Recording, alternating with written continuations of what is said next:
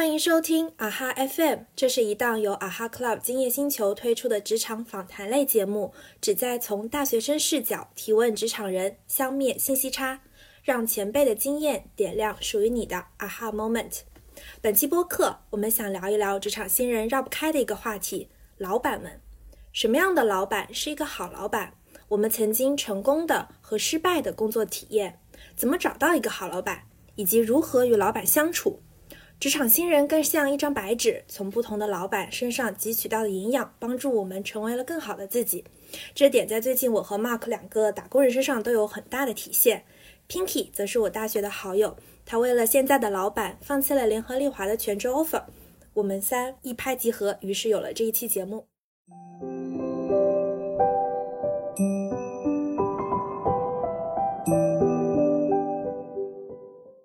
Hello，大家好，我是 Pinky。之前毕业的时候拿了联合利华 MT 的全职的 offer，后来为了我现在的老板，放弃了当时的管培生的 offer，加入了一家广告传播集团，叫 ASAP Plus。嗯，担任什么职位？担任 CEO 助理。我我想先问问，就是。Pinky，你平时的日常工作内容有哪些？就是 CEO 助理大概会做哪些事情？我们还挺好奇的。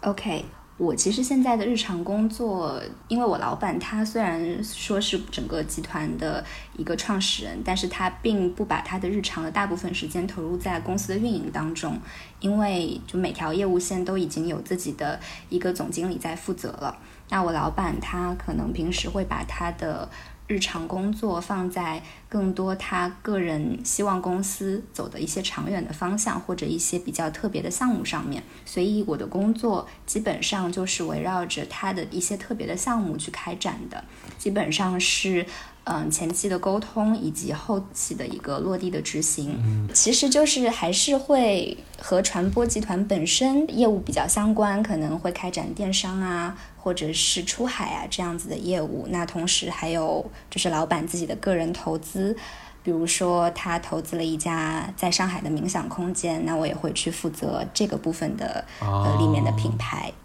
对，就为我们为什么要和 Pinky 聊这个话题，其实因为因为他是一个。做一个比较特殊的岗位，CEO 助理，就可能会和你的老板这个关系会非常的密切。对对对，确实，嗯，我我刚才其实还想补充问一下，就是传播集团，就是刚才 Pinky 说你在工作的一家，就是类似的公司，大概是做什么样的事情？是有点像广告公司吗？提供创意和广告解决方案这样子的，嗯，对的。但是我刚才提到，就是从传播集团的角度来说，我们也不仅仅是做传统的广告营销，我们还有一部分的业务是做数字化的营销技术的。其中最主要的其实就是一个私域的小程序，我们提供了一个比较有趣且丰富的 SaaS 平台，可以让大家去搭建。所以其实是两块业务，然后它是属于不同的子公司，共同组成了这样的一个传播集团。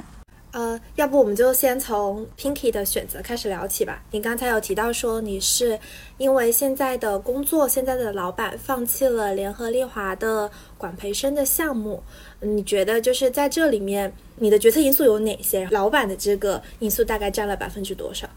好。嗯，我当时其实是一个感性加理性的，就是双重的思考。我自己有画一个算是 SWOT 那样的一个思考的表，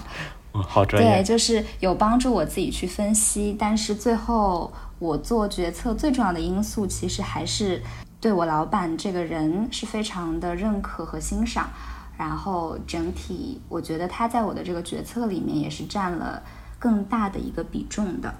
然后后面的话，我也想和大家可以具体聊一聊，到底当时为什么会因为他这个人的一些个人的魅力和品质，然后选择了这样的一份工作。嗯，你你觉得就是你当时选择的时候，你认为你老板的哪些特质是特别吸引你的？然后你在真的跟他工作了一段时间之后，这些特质有没有变化？嗯。那我先讲一下我老板有哪些特质，当时是吸引到我和让我觉得我更契合这样的一份工作吧。第一个的话是他当时体现的一个他的在待人方面的一个优异点。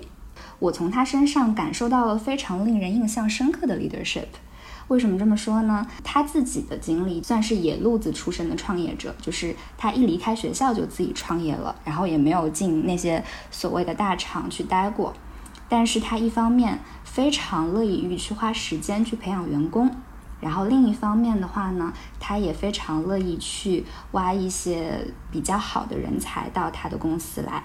并且他有这个能力去说服对方加入他的公司。比如说，他之前就是我们整个船舶集团在创始的时候，其实他原本是奥美的实习生，然后他说服了自己的老板和他一起创业。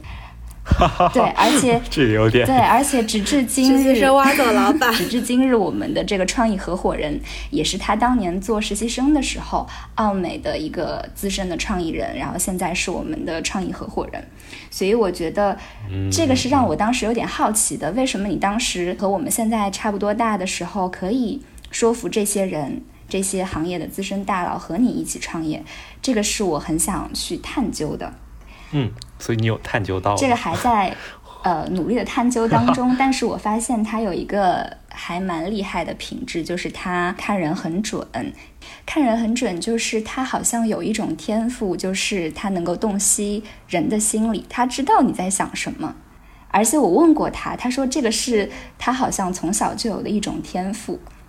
真的吗？就是比如说，就是他会看出你什么东西吗？会，所以我我其实我在跟老板相处的过程当中，我不敢说假话的，因为我觉得他看人太准了，所以我就 不。那你有你有印象，就是你哪次被他看准了？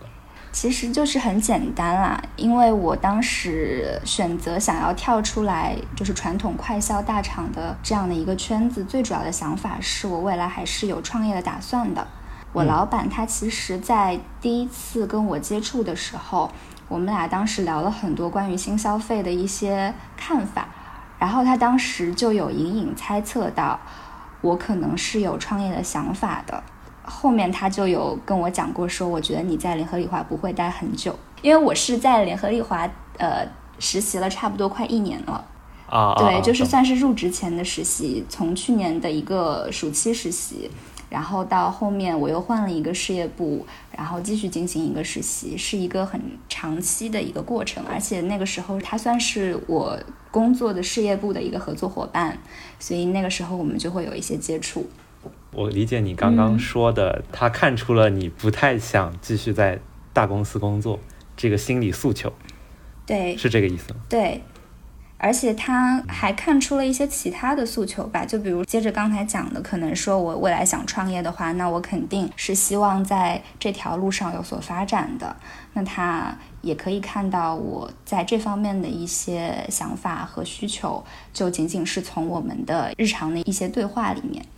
在我理解来看，我觉得就是算不算就是互联网人经常会说的同理心，因为我也觉得我之前的老板其实会有这样的特质。在我看来，我认为他们就是其实是站在你的角度去思考问题，就是思考你想要什么，然后用你想要的东西，他们能不能给你来看，就是他们可能本身也是想要为你好，为你的将来的职业发展考虑。如果他这里正好有一个岗位特别。符合你的职业发展，他能够给你这些，他也会劝你加入。如果他给不了，他其实也不会劝你加入。对，我觉得这个也是我发现我之前立的很厉害的一点吧，就是他真的能站在别人的角度去思考问题。我觉得这是一件特别难的事情。就我比较好奇，艾薇说的是怎么从你的角度去思考。就我举个我举个例子吧，比如说，我记得当时我在做一个项目嘛。然后那个项目其实是跟我的上下游有一些边界不是特别清楚的，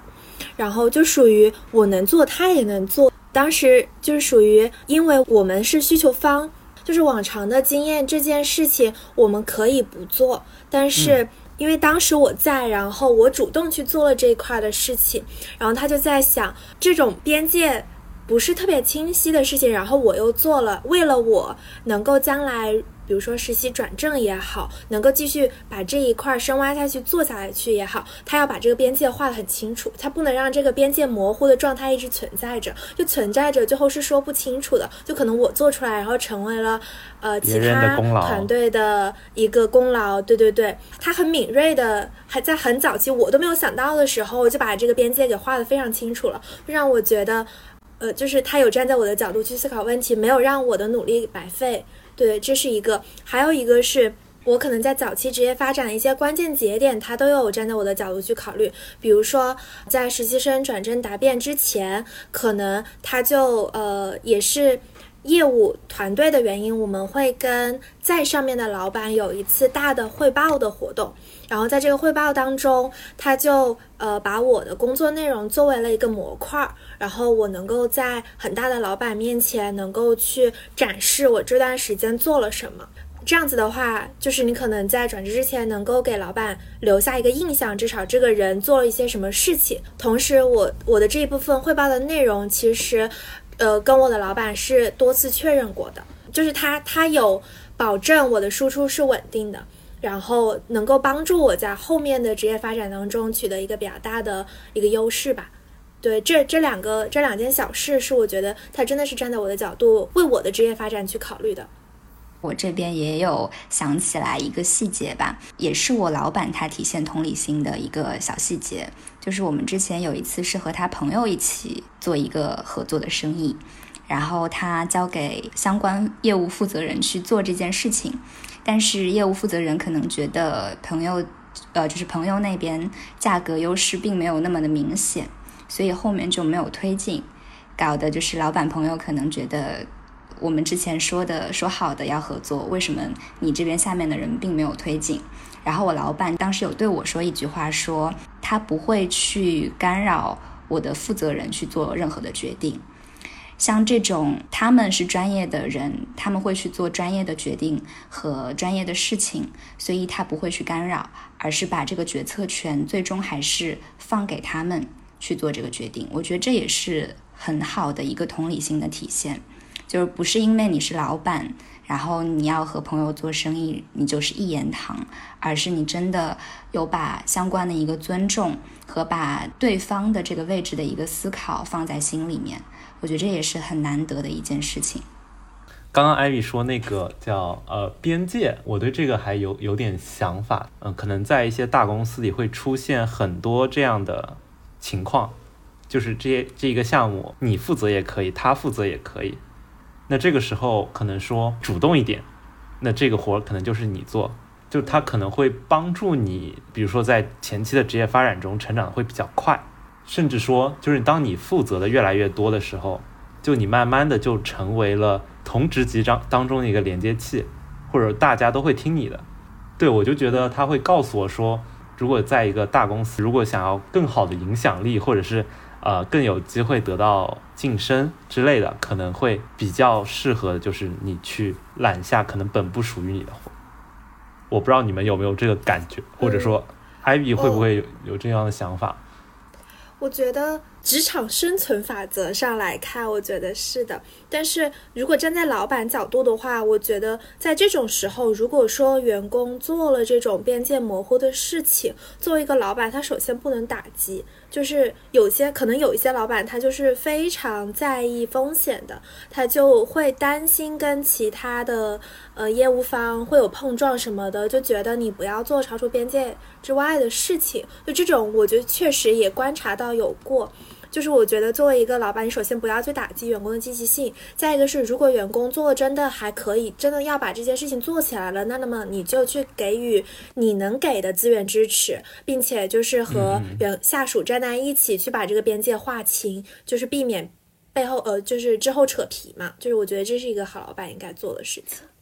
我们要不回到刚才 Pinky 聊的，嗯，他欣赏的他老板特质吧。刚才有说到，第一个是呃看着很准，或者说我理解的同理心；另外一个是他很能培养下属，啊，还有一个是呃他个人的魅力。不知道还有没有什么别的补充？嗯，刚才那个个人魅力，其实我觉得就是他有一个具体的体现的。这个个人魅力可能不仅仅是一个笼统的一个概括。我会把他的个人魅力称之为一个是他是有道的人，这个道就是那个道家的道吧，因为。嗯，我之前有听过一种说法，就是说任何一个成功的生意人，他可能除了在经营上面比较有所成就之外，他还在除了经营以外的方面能够。想到更多，算是有一点理想主义吧。然后，所以我在这个方面，我就会觉得我老板他也是一个非常有道的体现的人。比如说，他自己是愿意以身作则。然后，我们公司每天早上来的最早的人就是他，因为他超级勤奋。然后，除此以外的话，还有比如说，即使是和已经是关系很好的客户做生意了。他也会很认真的让我们提前准备好，就是 PPT 啊、Deck 这些资料，而不会是说通过酒局的方法去解决这样的问题。然后和别人做生意不白嫖，包括他也会创造出一个很好的职场氛围，比如说关爱女性，然后有更多的员工福利和假期等等。所以我觉得这种愿意利他，并且是愿意创造出好的职场氛围的老板。他这样的一个个人品质，是我非常欣赏的一种个人魅力吧。嗯，我觉得就是刚才 Pinky 说的，我的理解就是，你其实是愿意若干年后成为这样的人的，就是他有点像你个人的一个 role model，然后你是欣赏他这些做事的方式，就是之后你成为领导了之后，其实你也是愿意把这些呃可能做事方式、管理风格给贯贯穿下去的。对，因为。我觉得是我们在进入职场之前，会经常听到有一些职场上的风言风语，或者说职场上的技巧。就比如说，你要和上属怎么样，可能偏油腻的那种讨好啊，或者是你要怎么样在和客户交流的时候体现出怎么怎么样的品质啊？我觉得很多那些东西，在我自己的价值观里面，我是不认同的。所以我一直也在寻找，是不是。可以有一条不一样的道路，但是也可以达到我们想要去的地方。所以我就从我的老板的身上可能看到这样的品质，然后我觉得这样的价值观也是和我自己的价值观相符合的，并且我很敬佩这一点，就是他做到了，坚持下去了。所以我就觉得这个人他是值得我去跟随的人。价值观呢？哎。我我其实想问一下艾比，就是你觉得你和老板的价值观，或者说你们觉得你们的三观会比较合吗？我觉得是合的，或者说是是像是像 Pinky 这样，就是他按他的说法是，就可能是一致，而不是符合那种感觉。嗯，就是价值观，我个人理解的话，它就是对，呃。比如说若干事情，你认为什么事情更重要的排序？比如说有些人可能觉得赚钱最重要，有些人觉得正义最重要，有些人觉得公平最重要等等。我觉得严格的排序一定一模一样吗？其实是不一定的。但是就是大的那种方向是一致的，这是我认为的。有一点就是我之前的老板他是非常从业务本质出发，就是想要把这个业务做好。而不是说从讨好上级、从自己更快的晋升、拿更多的钱这样的角度去出发，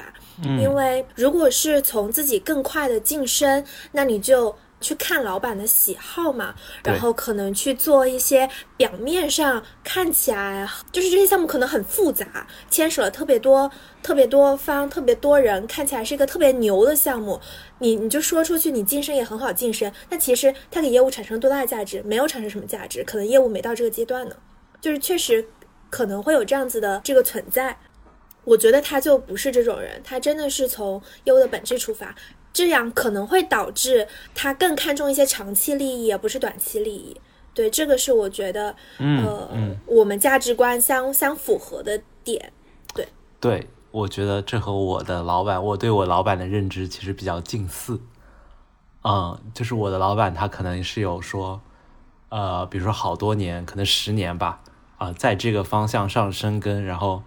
用自己的力量去帮助。这个业务去拓展，哎，我可以补充吗？就是我是从我们三个人分享的，就是刚刚关于价值观这件事情上，好像总结出了一些关于好老板的共性啊。其实，一个好老板在价值观上和我们的契合或者大方向的一致，大部分还是我们看到了现在职场上可能一些我们不太喜欢的一种对风气，然后我们会发现我们的老板他找到了自己对抗的方式，然后这种对抗的方式，我们觉得他在做一件正确的事情，对，然后这种正确的事情也是我们追求的一件事情。所以这个时候，我们就会觉得和老板很一致，并且也认可他这个人，觉得他是一个好老板。我觉得这是我们刚刚聊的一个共性。嗯，你说的很对，是，我就觉得，就是可能是你看到了，可能职场上，或者你听到了职场上，呃，所谓向上管理呀，或者是啊，刚刚说也说到，比如说就要去喝酒酒局，靠私人关系。对，但是当你看到，如果你兢兢业业，然后为业务的长期目标去考虑，而且你可能也还是有个不错的成绩，就靠稍微是有点理想主义的那种，甚至有点学院派的那种，呃，正确的道路。对，但他确实是成功的，然后就是他会让你也有，就是让我们这些小朋友也会受到激励，就是我们觉得我们之前认知的事情。是对的，就是没有这个世界就没有什么成年人说的，或者是某些职场的 UP 主告诉我们的怎么那么的啊 黑暗，对。黑暗，对我觉得可能这么说会比较 对，确实就看到另外一种在职场上面的路径。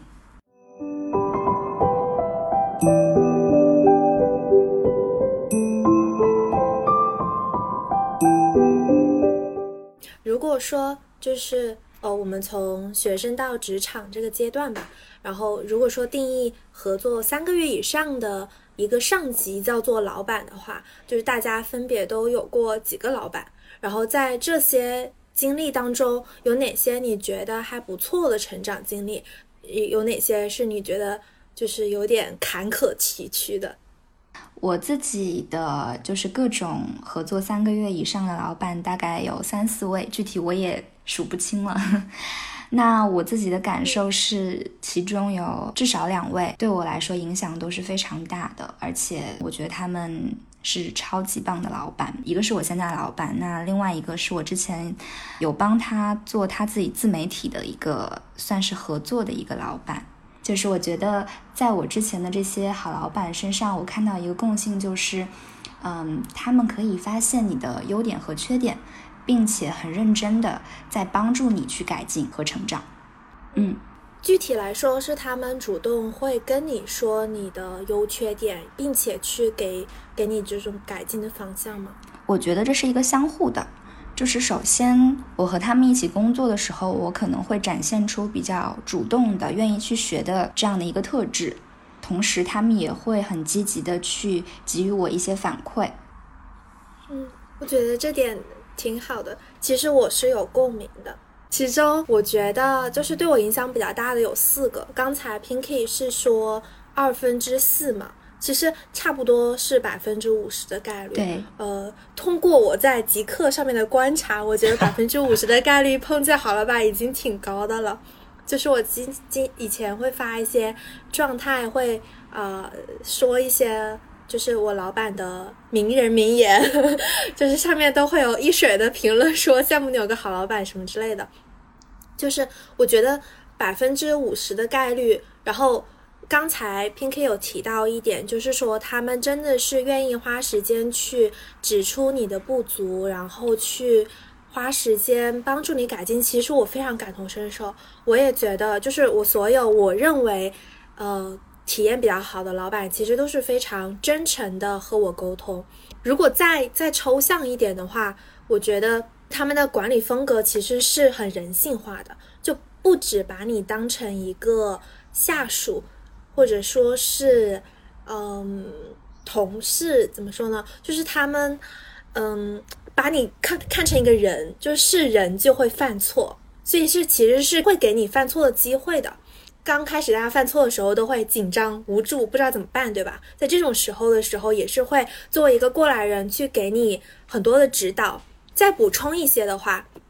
我觉得一个是除了这个刚才说的，呃，愿意指导你，并且给你犯错的机会，还有我觉得比较重要的，他的管理风格是他充分的授权，就是他相信、信任我可以把这件事情做好，然后在我一些能力达不到的点会给我帮助，而不是说就是干预我的每个决策，或者是说经常怀疑我能不能把这件事情做好。我可以给出比较具体的案例。我们做所有做市场、做品牌人，可能都有一个感受，就是这个细小可能文案是吗？对，文案上面一句话啊，是的，就是可能相信的老板的话，他他不会对你的里面的东西那么的吹毛求疵，他可能是对你一个长期的一个效果更好的管理，或者说是。对于你整个调性的一个管理，而不是对于其中一句话觉得你这种方式表述不好，你要用我的那种方式去表述。呃，如果说它真的是一件非常重要的事情，我觉得老板这么做也是情有可原的。但是我更希望是他在改我的这段话的时候，能够告诉我他是怎么想的，为什么他要那那么改，而不是直接让我把它改掉。对。就是我可能现在还到不到他的 level，但是我希望他能分享他是怎么去思考这个东西应该怎么改的，我能够慢慢的到他的 level，而不是直接告诉我把这个改掉，改成那样。对，深有同感。那那我确实深有同感。对，嗯，就是因为倒不是我的老板，是可能我之前见到过的一位老板，比如说，呃，那个可能是偏更市场一些的部门，对。比如说一个选题或者是一个嗯微信推送，然后这时候呃下属可能写好了或者有一个大概的想法，然后他就会说哦你这个想法不太行，然后他但他不会告诉他为什么不太行，或者说你这个可以怎么改，而是会以一些呃偏经验的东西去，就是你可以感觉他在以经验压人，对，就是感觉好像因为我做了这个比较多的时间了，所以我。从我的这个 sense，或者说我做呃这个市场做宣传的这个 sense 告诉你，你这个不行，对，但这个其实对于尤其是年轻的就是求职者或者是啊职场人来说，我觉得这非常的就是伤自尊心，就是你根本不知道你要往哪里努力，然后最后你就会去想办法，就不不停的去猜，就是老板的这个 sense 在哪里，可能像我的老板呃之前艾比说的那样，他可能会告诉你。就是为什么我我觉得我的想法会比你的想法会好，是因为我可能看见了某些案例，然后这些案例它确实取得了不错的成果啊，就是一个成功的 case，对，或者说我可能有这方面的实践，我可能见过某些客户，然后这些客户他告诉我，或者说他的反馈是某一句话会比较好。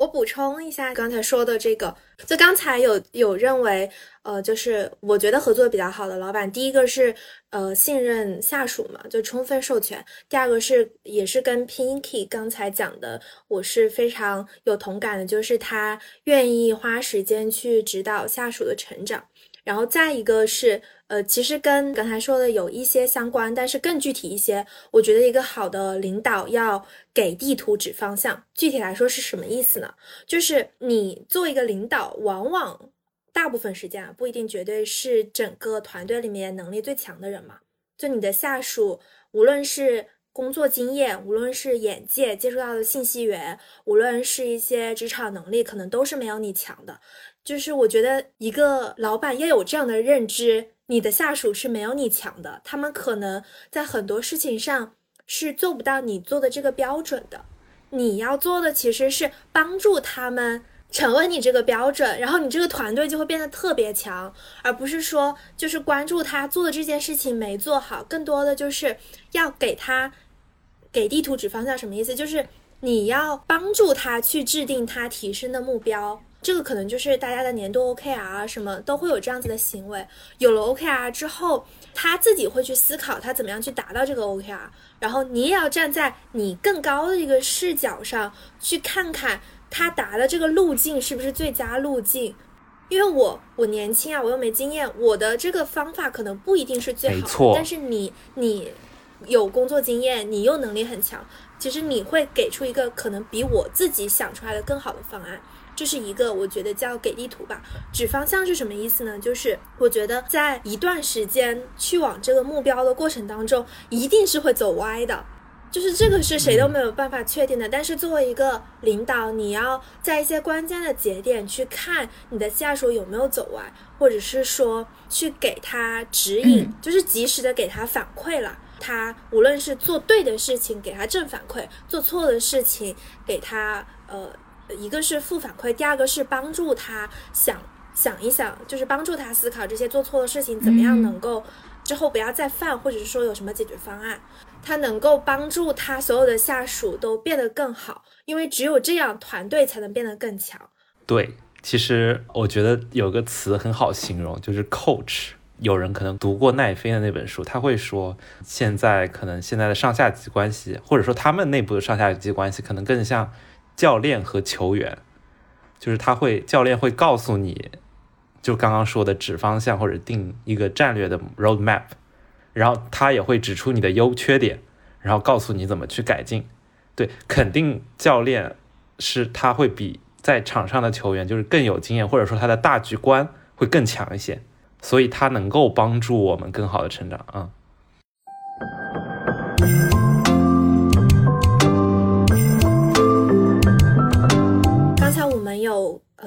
去探讨分享了一些我们觉得好老板的共性的特质，那。有没有之前合作的不太愉快的一些老板？然后是因为怎样的原因？我觉得不太愉快。呃，我应该也没有什么不太愉快的老板，可能就是没有现在老板那么愉快的老板。那你觉得是差在了哪一趴？呃，就首先很多时候老板是比较忙的，对吧？他肯定是比普通员工要忙的。然后这时候如果他没有注意到你的话。他可能会，比如说给你布置一个工作，然后他就会沉浸在自己的事情里面了，可能 好几天都不知道，就是他不会来主动的去问你，就是这件事到怎么样了，或者需不需要我的帮助，需不需要我告诉你应该怎么做更好之类的。对，然后就是有时候我会觉得我还是会没有很多方向，就是当一个老板他不会愿意主动和你去沟通的时候啊，可能刚。实习或者刚入职的同学，就是你面对老板，你肯定是会有一种有点不太勇敢，对，就是有点不太勇敢的感觉，对，就有点像可能之前我们呃上学的时候和老师的那种关系，对，所以一般很少就是你会主动的去找老板，比如说去找老板玩玩去找老板聊天或者呃谈心，或者是和他就是主动的去汇报工作，呃，就是讲你工作遇到的问题。对，我觉得这是这是一个比较难的事情，所以刚刚我们也说到，就是老板他肯定是比他的下属强很多的，对，所以这时候老板要自己意识到这个强很多，他可能要把他的这个气场收一收，然后去就是跟真的去帮助这个可能，比如说呃刚入职的我或者是小朋友，去跟他告诉他，就是你可能现在需要怎么做，或者是。你如果需要我的帮助，你应该怎么找到我？怎么去联系我？我理解 Mark 你的意思，可能是你作为一个职场新人的时候，你希望老板注意到你的情绪，对吗？也不是情绪，就是老板可能要注意到下级，他可能是不太敢直接和上级沟通的，就是这个情绪是非常非常微妙的。我之前用老师和学生的例子可能会更好更好理解一些。我理解。我感觉我在之前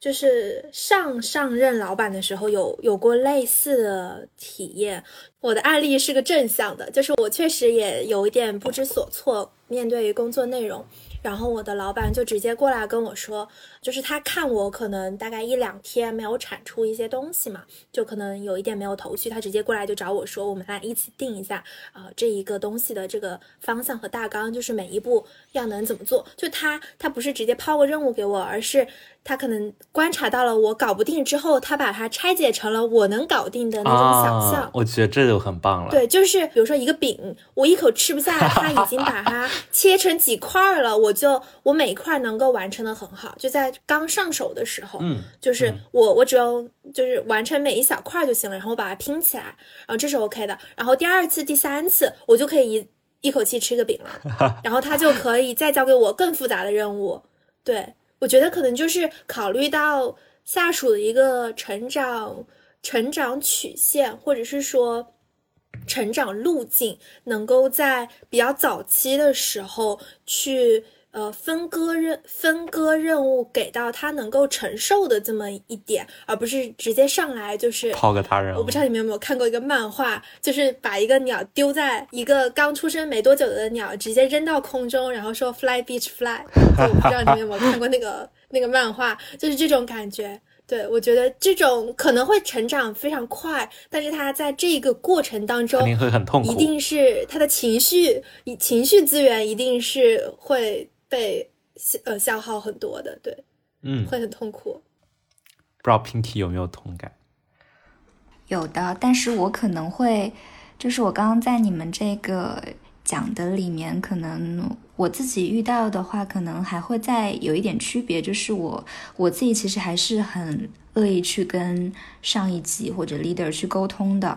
但是我那我觉得不太好的那种交流体验，就是我主动。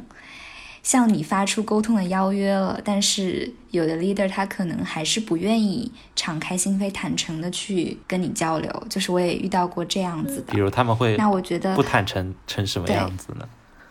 就是你很想主动的去跟他们解决类似的问题，但是这个问题可能不仅仅是工作上遇到的具体的某一个方案，可能它还是一个你长期工作下来的某一种情绪吧。可能你需要。解决一些相关的一些沟通的误会，对，但是可能有的 leader 他还是会把自己放在 leader 的位置，然后他不会去，对他不会去觉得可能我要去理解你，而是认为因为我是 leader 嘛，所以你就应该去为我考虑，然后我应该呃要求你达到什么什么样子的一个结果，如果你做的不好。或者你在这个过程当中遇到了任何的麻烦，你也别来找我。我觉得这个是，就是会让我在这样的一个工作的关系里面会很痛苦的。嗯，并且他是在一个我已经很主动的一个情况下了。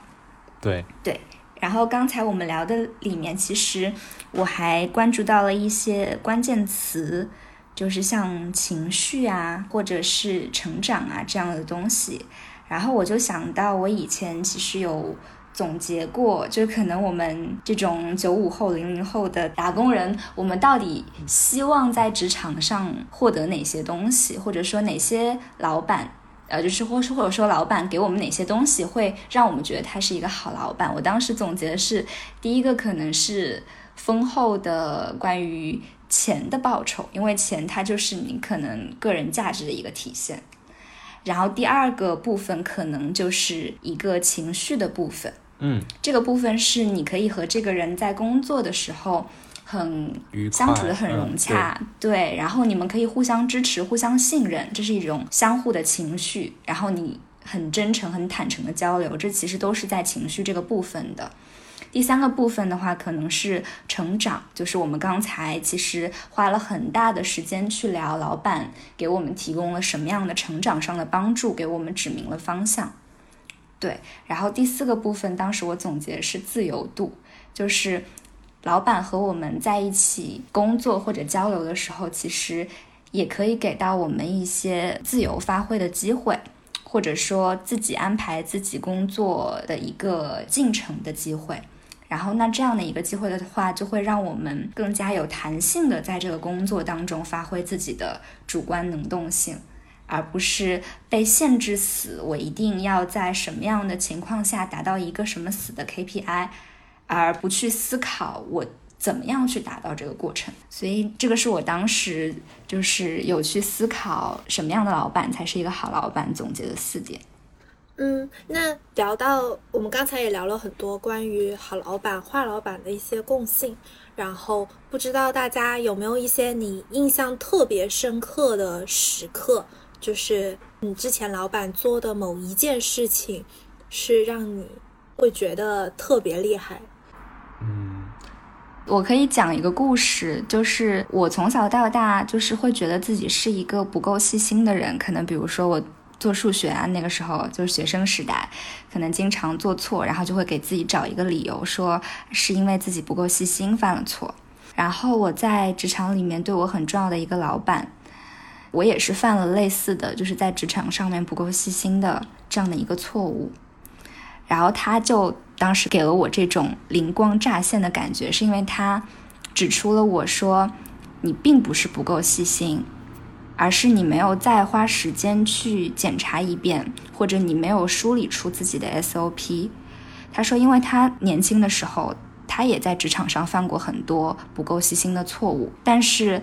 没有人应该在职场上面包容我们的不够细心，我们也不应该给自己做不好的工作找理由，我们更应该做的是去找到方法解决这样的一个问题。所以从那个之后，我就对我这样的一个不够细心的毛病有了一个超级大的改观。就是我永远会记得他当时跟我说的：“你一定要把你做的事情再看一遍，在你交上去之前。”然后还有包括就是我也会逐渐的树立自己的工作上面的一些流程。那这样的一件事情就帮我养成了一个很好的就是呃职场习惯吧。然后这个是令我印象还蛮深刻的一件小事。嗯。因为我我其实是一样的，我也不是很细心。嗯嗯，我 leader 会跟我说，就是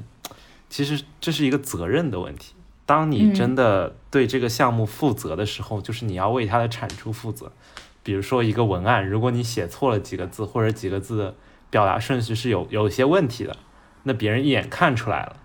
因为他可能他不仅是。他不是对他不知道是谁写的，他不知道，比如是 Mark 写的还是谁写的，但是他会对这个公司对这个品牌会有不好的印象。本质上就是你没有真正的去 own 这件事。就比如说哦，就是 ownership。对，其实本质上是一个 ownership，主人翁意识。你真的你对这个东西你真的负起责任来的话，你是不会出现细心这种问题的。就比如说你真的是要创业，然后你要和你一个客户去。比如说只有一个人，然后你要卖一个东西给一个大客户，这时候你你的合同你绝对会认真的一个字一个字看，它关系到你的存亡，关系到你这个公司能不能活下去。这时候你是不会不细心的。就是我们可能在，尤其是在大公司，就是大家很多东西会拆的特别细，然后就会你会觉得就整件事你好像只是做一块儿，然后你就不会有那个 ownership。对，但是我的 leader 会告诉我，就是如果你有这个 ownership，就是你就不会犯细心这种比较低级的毛病。对，补充这个小点吧。然后就是很多小事吧，可能就比如说有时候开个会，尤其是我们实习生或者是我们刚比较萌新的小朋友，其实尤其是涉及大老板的会，你一般是不会说话的。对，就是你自己也不太敢说话，也不太敢发表自己的意见。但有时候我的 leader 就会主动的 cue 我。就比如说，如果他他会观察，就是他，比如说他发现我可能有什么话要说，或者我之前和他提过某个东西和这件事情有关，他会主动 cue 我，然后让我去发言。对我就觉得这种就是他希望能够，嗯，让他的下属能够发挥出来。我觉得这个可能是一个 leader 他能让小朋友怎么说，会会有会有感激，或者让你的下属发光。对对，我就觉得这种可能是会比较。小朋友就心里会 会会有点暖暖暖的吗？我不知道，嗯，说起来有点肉麻。会有的，对对对，就是就是很微妙啊。而且里面不仅它不仅是一种记得，它可能还是一种分享和愿意去鼓励和提携你的那种感情。对，对，就是他。不会害怕你就是太 shining，以后取代他什么？虽然这个还很遥远，但他反正就是他不会把你藏着，他会愿意把你的一些闪光点展示给别人看，这个还蛮难得的。嗯嗯，我有两个特质我总结出来的，然后有有一些小故事。第一个是我觉得也算是我认为好老板们的一个共性，就是开放的心态，就是当时让我觉得。就是人生哲学的这种感觉，我觉得他们真的都把自己的姿态放得很低，去向所有人学习。我举个例子，就是我当时在印度的那个老板，然后我有一次去他家玩，然后他就门就开着，进去我就问他，我说你的门怎么没有关？然后他就说我在家的话门就不关的，几乎都不关。然后我问他为什么，他就说这样子邻居可以随便就是进来。他当时原话是 stop by and grab a beer，就意思就是他们可以随时进来，然后我们可以随便聊聊，然后他们可以就是拿杯啤酒啊，喝个酒啊，认识一下朋友啊，就是这种。现在的这个老板也是同样的一个特质，但是不一样的一个表现是，当时我们隔壁组的一个实习生过来，他导师来我们组打招呼，因为是有相关嘛，然后他就跟那个实习生说来加个微信，就是一个组长。主动跟一个隔壁组的实习生说来加个微信，是我之前从来都没有遇到过的，可能都是实习生还不太敢主动加这种领导的微信。就是他尊重每一个人，不因为你的职级、你的经验、你做你做什么职业，而去影响他对你这个人的判断。就是他愿意从所有人身上学习。对这个，这个是我觉得让我印象特别深的两件小事吧。还有一个，还有一个是，我觉得也是我很钦佩我之前领导的一个点，就是他们真的是在持续的学习。然后举个例子，就是你说现在的老板，他桌子上有特别多书。然后我当时有看过，就是各种各样都有，有哲学的、经济学的。然后他本身是做技术出身，有很多这种 C 加加啊什么之类的书，有很多数据的书。这些也就算了，就是他每他的书是会换的。就是，